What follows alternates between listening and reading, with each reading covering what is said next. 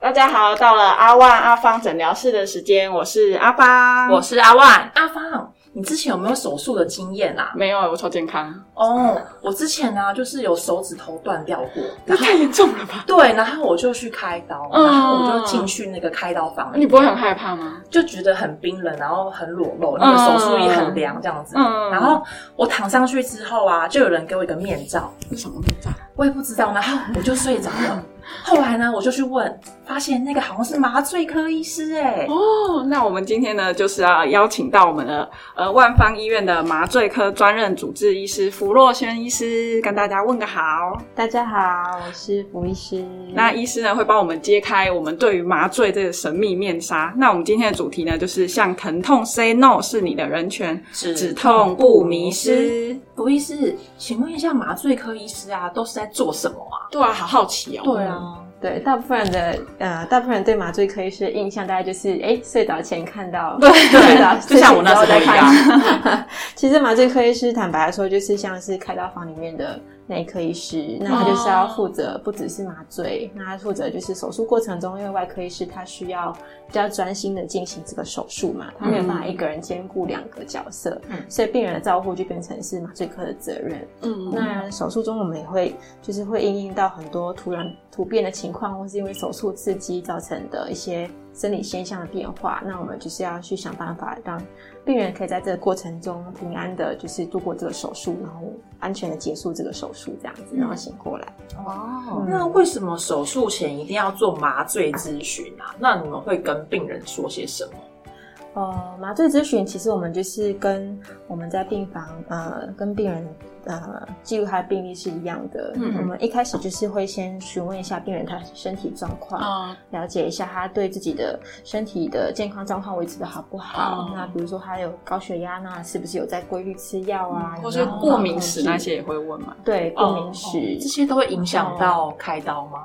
对。哦嗯对，这些都会影响到他在手术中的生理现象的变化，哦嗯还有他过去有没有手术的经验啊？哦那过去经验有没有什么不好的事情发生啊？或是有什么特殊的家族遗传史，比如说像是恶性高热这种，就是有家族遗传的状况的现象。嗯，然后再根据这个病人他要做什么手术，去帮他拟定一个麻醉的计划，嗯，然后就跟病人解释这个麻醉的计划要怎么进行，让他可以有一个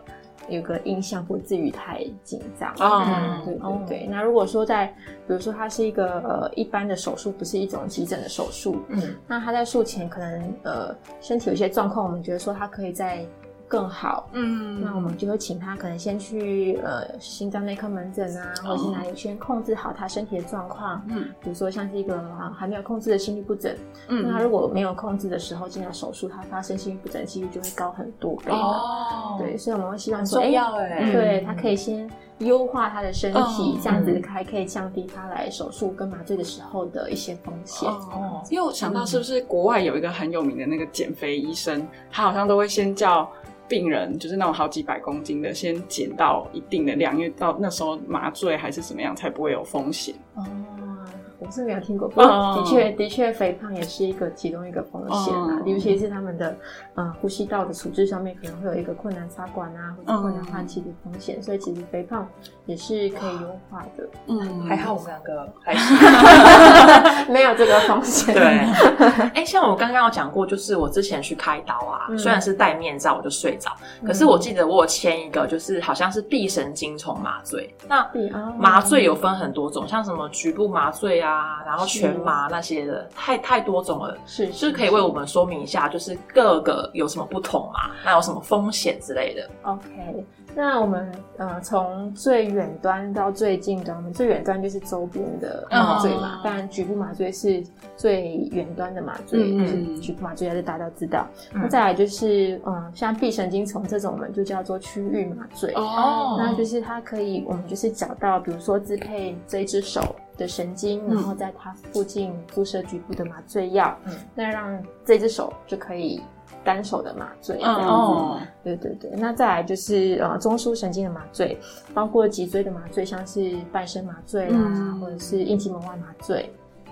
那再来就是全身麻醉，就是呃我们就是打药让病人睡着之后，就是一个大脑的麻醉啊，就是让病人睡着的麻醉。嗯那这些麻醉它其实风险的部分其实是各有不同啦，嗯比如说。呃，如果说像是臂神经丛的麻醉，当然我们就是要打针在这个神经的附近注射局部麻醉药嘛。嗯，所以在注射的过程，可能也是会有一些血管不小心被打到啦，哦神经的损伤啦，或者是很靠近肺部的地方可能会有气胸的风险、啊嗯就它周。边也是会影响到。对对对对，嗯它它是算是一个侵入性的处置嘛，嗯所以还是会有它自己的风险。嗯那当然，我们现在这个时代进步了嘛， 所以我们嗯，都会有呃超音波的方式啊，嗯或哦者是神经压力监测的方式去帮我们避开这些风险。 嗯，对。那其他的就是像全身麻醉，它又要要插管啊，嗯那很多人就不想不理解说为什么要插管，对不对嗯，？就哦听对到就很害怕啊， 很恐 怖啊，对干嘛要插管？它这其样实跟我们一般就是呼吸衰竭的插管不太一样，啊它只是一个哦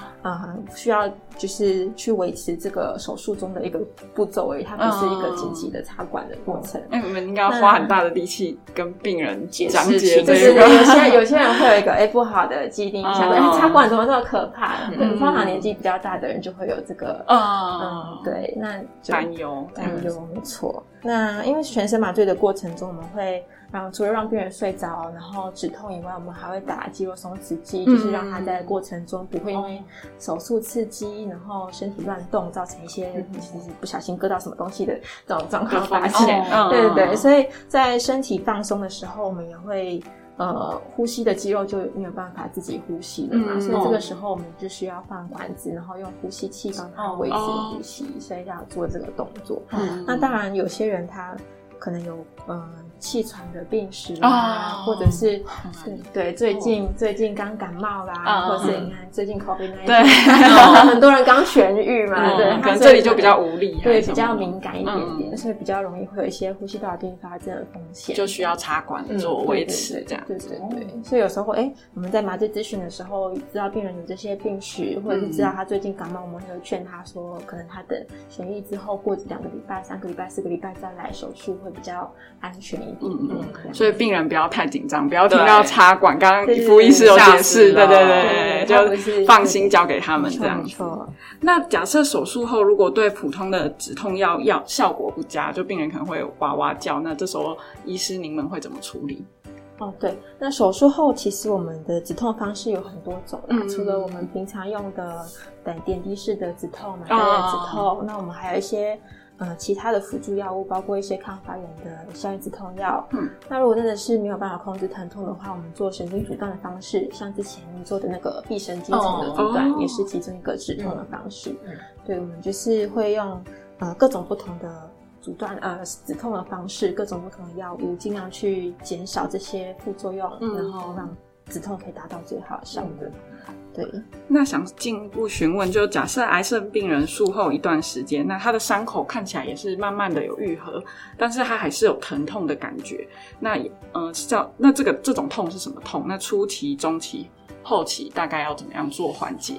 呃，通常就是手手术后伤口愈合，通常我们是呃抓大概，如果你的疼痛嗯超过两个月、三个月还是会疼痛，嗯，但是你这个地方已经没有伤口了，哦已经完全愈合，也没有什么发炎的病灶，是那如果还是很疼痛，我们叫做这个手术后呃慢性疼痛。哦，还有这个名词，对对对，它其实它其实是现在越来越被重视的一个议题了。嗯那手术后慢性疼痛，它的呃发生率其实还蛮高的，大概会哦二十 percent 到五十 percent 嗯左右。那最常发生这种状况的手术，通常是像是截肢的手术啊，哦，或者是乳房手术啊、胸腔外科的手术跟呃像是开心的手术。嗯对对，那这些手术它在在呃，它的它的发生率其实它的机制不是很清楚啦。嗯那目前有个学说就是说，哎，他如果在手术前就有比较疼痛的状况，哼那或者是病人本身他的呃个性就是比较容易焦虑的情啊，况，他可能是内对心的感对对觉，有有这加成的效果上去。那另外就是年轻人跟女性也算是一个呃发生比较好高好发的族群。嗯那接接下来就是手术后，他如果疼痛的时间比较久，嗯就术后急性疼痛的时间，你们要好好的控制它。疼痛时间比较久的话，也是好发的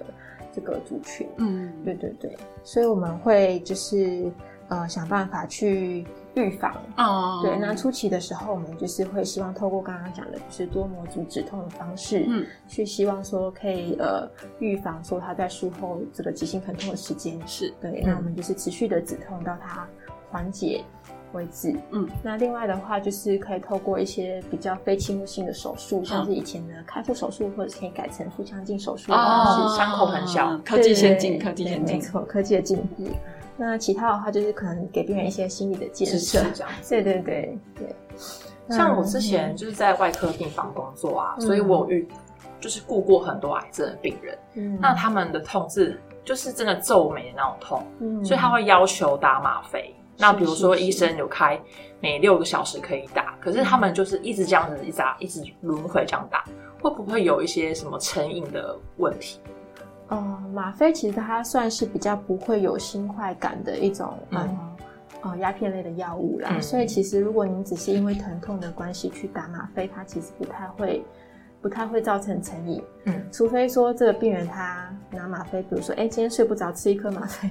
这样就可能会造成成瘾的问题，哦所以我们要确定说这个病人他到底为什么要打这个吗啡，嗯他是真的是因为疼痛，嗯把它打吗啡的话，这就是不会就比较不用担心有成瘾的问题。那癌症的病人，他们其实会，呃，他们通常他们的疼痛是会是持续的疼痛，然嗯，后再加上偶尔他们会有一个 breakthrough pain，是偶尔有一个尖锐的疼痛跑出来，嗯所以他们其实需要，嗯，需要一个，比如说他们需要一个长长效的药去控更制规律一点的，对对哦对，规律的去控制它这个 baseline 的这个痛，哦嗯是持续的疼痛的部分。那如果遇到这个呃突出的疼痛，他们需要呃还需要辅助给他们一些短效，然后但是可以很快达到效果的呃吗啡类药物去帮他控制这个突出的疼痛。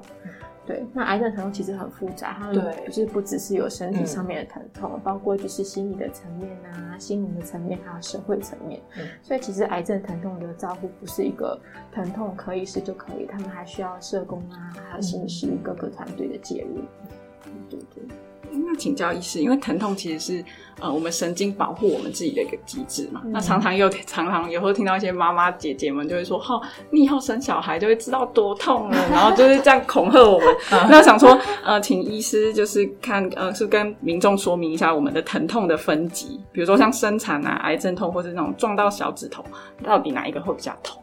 哦，疼痛的分级，我们通常因为疼痛是一个比较主观的感受，嗯那为了要让我们在临床上可以量化，我们会有一个疼痛的数字量表，哦是让病人对自己可以 Google 去搜寻。对对对，嗯通常就是零到十这个数字嗯。那我们会跟病人说，零是完全不痛，嗯那十是你可以想象中最痛、最痛、最痛。嗯，那通常十呢，我们在女生上面就是会跟她说你是生产的时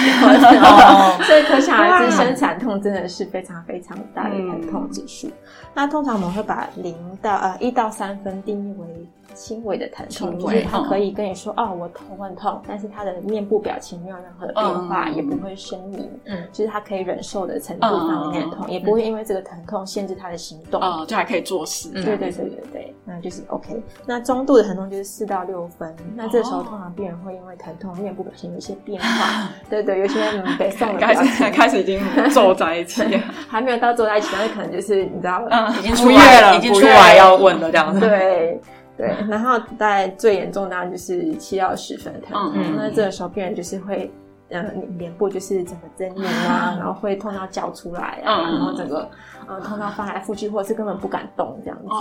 对对对，那我们会以这个疼痛的分级去呃做看相出应的对，做嗯相应的我们需要给什么样的止痛药。嗯那哎，刚刚问的问题，癌症疼痛对跟撞到小指头的 疼痛跟生长 痛，那生长痛已经回答过了嘛？嗯那撞到小指头，其实你在那一刹那可能会到十分痛，当下非常的它痛，是瞬间 的， 对，瞬间。但后后面你的大脑其实会有一些回馈的机制去抑制这个疼痛路径，嗯所以哎、诶哦嗯你如果是正常的回馈机制的话，就可以慢慢的比较不痛一下，那就哦哎、诶就会就会身体回会到习惯这个痛吗？对对对，哦你的大脑会有一个负回馈的机制，去说啊哎哎、诶这个不痛其不痛，啊实还好，啊 哦这样其实就还好，是其你实不会还吹好。吹吹吹，哎、通通飞走了就好。好，不会就是被针刺到，然后痛一整天的那种对感对，觉。没错，对对。然后就这样，因为它没有那个持续的，嗯那个刺激受伤跟刺激嗯嘛，所以它就不会持续。嗯那癌症疼痛，它其实刚刚有讲到，它就是会有时候会是一个持续的疼痛，嗯那疼痛的程度就是每个人不一样。嗯，对对对，所以要嗯，就是稳定。那通常癌症疼痛会需要用到比较。嗯，比较强效的吗啡类，因为他们哦到后面就是已经对吗啡的药物渐渐的，就是已经呃 tolerance 就是已经习惯了这个药哦物，所以他们后面就是需要更强效的药物去帮他止痛，或者是做其他嗯的处置，比如说神经阻断啊等等的方式。嗯，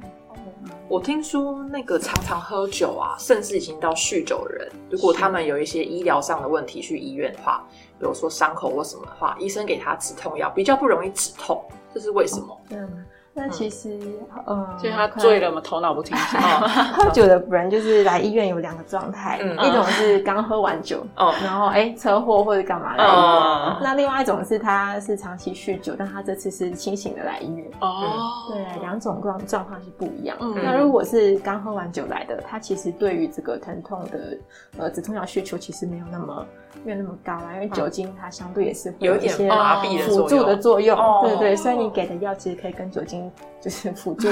帮助他止哦痛。那如果他是呃清醒的状态，长期酗酒的人，清醒的状态来的话呢，其实他长期在酗酒的过程中，他的肝脏已经被他训练的很厉害了。他的哦对他用他代谢酒精的这个酵素 已经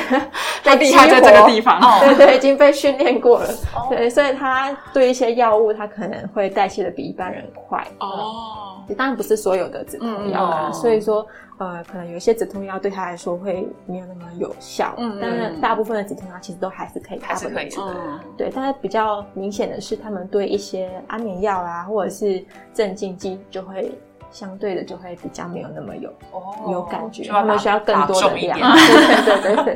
对对 一针让你晕 倒，真的。对，就一针不 倒的，还有两针对，两针。 哎，请问一下，医师有看过《麻醉风暴》吗？它是跟现实生活有一样的情景，就是要一直赶场啊，很忙这样子。我有看过第 一集，哦我真的是觉得他很凸显出那个值班医师的的照感觉就是一个可能运气很累很差的值班医师，嗯一天遇到好几台急诊刀。嗯嗯对嗯对对，的确是我们麻醉医师可能在嗯麻醉病人的分配上面，是我们一个人可能会分配到三到五间房间。哦，对，那值班医师的话就是看他运气啦。哦通常我们不会一次接那么多台急诊，但我嗯们还是会把量控制在可能两到三间之内，我们可以 handle 得住的范围。嗯，那如果真的是很多，真的是很紧急的急 诊，他一定要冲进来，那我哦们可能就会 call back out 嗯这样。哦，对嗯，那嗯，因为麻醉科医师他要负责很多间，所以这个时候麻醉护理师就很重要，哦他们就是我们的小尖兵。哦嗯，对，就然后互相我们这样子。对对对，那他们也是经过专业训练的护理师，嗯所以他们可以当我们的第一线就是顾病人的助手。那有任何情况，他们也其实都有能力处理第第一第一的紧急的状哦况，再通知我们这样子。那对临床上要怎么界定哪些是麻醉医师，哪些是麻醉护理师可以做的处置？啊，临床上哦，通常现在就是比较侵入性的，比如说插管啊，嗯或者是打半身麻醉啦，嗯这些都是呃麻醉医师才有办法做的事情。哦那麻醉护理师他基本上就是帮我们照顾这个病人，嗯，所以他基本上就是帮我们，比如说呃监测啊，监测，嗯对，然后他呃可以在口头 order，他们可以帮我们呃先第一线处理，比如说哦哎、可能现在血压掉了，赶快先帮我们嗯打个先给针什么压药这样先先紧急，这样哦不然你们也在对对对忙，然后再请我嗯们去辨识说，哎、是什么原因造成他这个血压的波动这嗯样子。对，那麻醉护士大概就是我们的助手的很重要很欸重真要的嗯的专能的角色。对对对，那在想，因为有时候都会看电影嘛，就有时候很多幻想，就想说术假设在手术中有可能会突然醒来，然后没办法动，但是却感觉到疼痛嘛，这是有可能的吗？哦，这个是的确是有可能的。哦真的啊，对，这个我们叫做呃麻醉觉醒嘛，其实它哦就是一个，嗯、你可能在呃是全身身体麻醉的过程机制中，对对对，它就是有不同程度的清醒程度。嗯有些人会觉得说，哦，我刚刚好像是做梦一样，但是我我好像知道刚刚有在手术。啊嗯那有些人是真的是可以完完全全清的醒想。知道就是之前发生的事情，嗯包括医生的对话啊，哦这些他们都很清楚。嗯那这个发生率是比较低的啦，哦大约是你们会吓到吗？前，你就说啊如果他下如果起来的话，哦，如果真的有发生这个情况，他们造成这个创伤后压力症候群的发生率就会很哦高，就是要后来哦就是要去一些心理医生的哦介入嘛，对对对。那它发生率大概是零点零，就千分之一到千分之哦二左右吧。嗯那目前的话，我们也有一些预防的方式，嗯那我们可以透过像是麻醉深度的监测器去嗯监测脑波，看说哎、哦现在有没有睡觉。嗯那或者是我们如果用麻醉气体的时候，我们可以监测它呼出来的麻醉气体的浓度，嗯知道说哎、我们现在浓度够不够这样子。那通常会发生这种情况比较高几率的手术是呃开心的手术，哦因为时间很长嘛，嗯，因为它呃可能血压信号会比较不稳定，哦那这个时候就会影响你用麻醉药物的浓度。嗯对那接下来就是胸腔的手术，就是跟这边有关的啦。嗯，对，那或者是紧急的剖腹产手术，嗯或者是呃创伤的手术。嗯那这些就是因为病人他可能会。呃，可能血压、心跳会比较不稳定啊，嗯所以你在过程中可能你的麻醉药也不敢给太多，哦怕造成休克嗯嘛，哈、所以我们也会，呃，这些手术其实现在健保很棒，它就是有几副这个、啊哦麻醉深度监测器在这些嗯手术中、哦让他们用，这样那这样民众就会觉得哦啊，就是太有棒点了对少少一点那个。对对，少一点负担。 对，那想请问说，听说医师跟护理师很常会接触麻醉药品，造成上瘾，这是有可能的 吗？还是这是一个诡异的问题？哦，这个问题我问过我们主任， 的确，他说在二十几年前，他真的有因为一个麻醉护理师，嗯，因为滥用这些药物 哦，被开除。嗯，对对对，那他是说，因为这以前的年代啊，我嗯们他们取得这些麻醉药物，它的管制没有这么严格，嗯所以是相，所以它的风险是它在取得药物的那个容易的程度上面，嗯，所以在这个环境中，其实也算是一个职业风险啊，嗯就是因为你在这个环境中，你就很容易取得这些药物嘛。嗯，那所以现在我们的药物都是会有一些管制的嗯方式，有也有锁法有规那个锁嗯锁起来，有对有说起来，我们药物就是会给药师保管，嗯，那每个病人他们用的吗啡类的药物，我们都会写下它的剂量。嗯嗯，那要丢掉药物，我们也会另外一个写个单子写那个剂量。然哦后，剩余连的丢。掉的都会对对写，对对嗯对对，那剩余的药我们也会还给药师，嗯然后空瓶子也会还给药师，哦就是预防说真的有同人去， 也也是哦会社不会压力太大 了？我现在要来一点，我才可以继续工作。但是美国其实有做一些研究，就是他，因为可能美国他们比较容易成瘾嘛嗯嗯，嗯对，但他们就是发现，哎、麻醉科的 resident 就住院医师跟诶、一般其他科住院医师真的他有们做成瘾的几率其实是差不多的，哦所以其哦实可能现在他们对管制的药物的管制会比较有一一套方式，嗯嗯所以可以降低这个发生率，这样子。好像连续剧会有，对啊，对啊，感觉很酷哎，对，嗯那通想常这些人都会有一些特质，比如 说他。什么特质？我想知道下班会流连一些 pub 吗？还是常常夜店？没有没有，通常他们会表现的非常积极，然后通常是早到晚晚退，哦然后会很积早极到的晚帮人家收集这些弃药。哦哦他会变得就是很像很认真很认在真工作，工作对对对对对对，然后很常穿长袖啊哦嗯这样子去掩盖，所以我们就是会。哎，旁边稍的微客看一人下如果真的变成什么不一样的时候， 他特别明天开始先关注。 没有啊我关心一下他的身体，呃， 没有，我是最近刺青，所以讲到穿一下短袖。哦，搞不好可以用刺青 掩盖。哎对哦，这个我没有 想过。 嗯哎、那想要问一下医师，为什么当初会选麻醉科呢？哦，当初哦，当初就是我还在很小的时候，嗯就是呃小宝宝的时候哦 小宝宝就刚入医院，哎、嗯刚出社还没有出社会啦， 刚当学生的时候，嗯我在马、呃我在房间里面跟着马姐，然后看了一台刀嘛，嗯然后就发现到说，哎、病人血压怎么突然间变七十几，好可怕哦！嗯小时候在病房看到七十几的血压就其想实说 会有点丢搅动结哦啊。对，哎、休克怎么办？哦嗯，然后就看到那个马姐姐很优雅的，哎，打了一个升压 药，然后灌一灌点滴，然后哎，病人血压就回来了，整个开药房完全好像没有事情一样，哦没有人发现打一场破水无痕，然后就这样结束，我就觉得嗯啊、这个马姐姐怎么那么太帅厉气害啊了！ 她简直就是那个守护神，嗯我 就觉得哦啊，崇拜就是这的个。心态，对我那时候就用这个心态，嗯嗯、就哎觉得啊，马这一科好像真的是还不错的还工不作错，对对对哦，那你蛮呢正向的，对啊对吧？因为我们有些医师就用删除删除法，三去三吧， 训当然 也是有三训，想值班啊啦啊之类的。哦，对，想说想说可以成为跟他一样帅气没的错那个医师，没错。那另外一方面也是不用呃跟病人讲太多的话，因为可能我本人比较内向。哦哦，就你也参考自己的人格特质这样子没。嗯错嗯嗯嗯嗯那刚刚讲到就是跟病人不用那么多接触，想说请医师有没有可以帮我们分享最近有呃就。到现在有没有印象深刻的，就是在你从医生涯的经 验？嗯，印象深刻经验，嗯，通常就是麻醉之后，可能你知道病人有时候他会酒后吐真言啊，哦或者又是喝酒 的，对 对，他们可能就是有一些贝贝， 嗯，麻醉之后就会说，哎、这个小姐不错， 就会觉得哎呀太可爱了。那有些是，嗯、有时候我们会打一些他会不会以为他还在店里？ 没有阿公不阿公店，不好说，不好 说。 对，那还有一个是我的同仁告诉我，就是他之前就是拿一个嗯产妇，嗯嗯，然后因为产妇她有时候可能时间比较啊，剖腹产时间比较久，她的药物可能退掉了，他们就会打一些、嗯呃麻醉药去帮她就是度过后面这段时间嘛。嗯那打她打的是 K 他米，就是哦，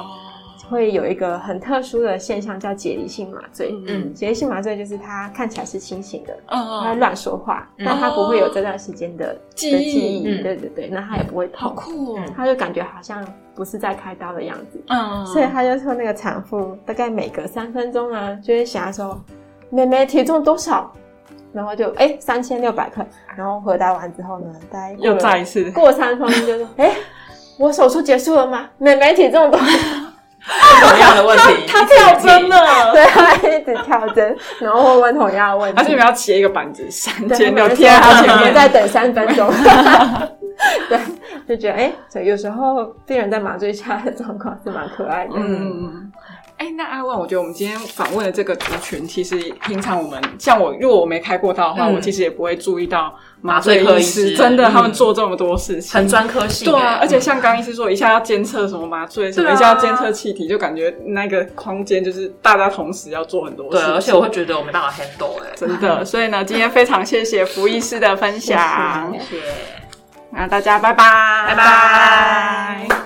各位听众，如果喜欢我们今天的内容的话，不止 Podcast，我们也有将声音档及影片档放到阿万阿芳诊疗室的 YouTube 频道，连接在下方的资讯栏。欢迎大家订阅及在上面跟我们留言做互动哦。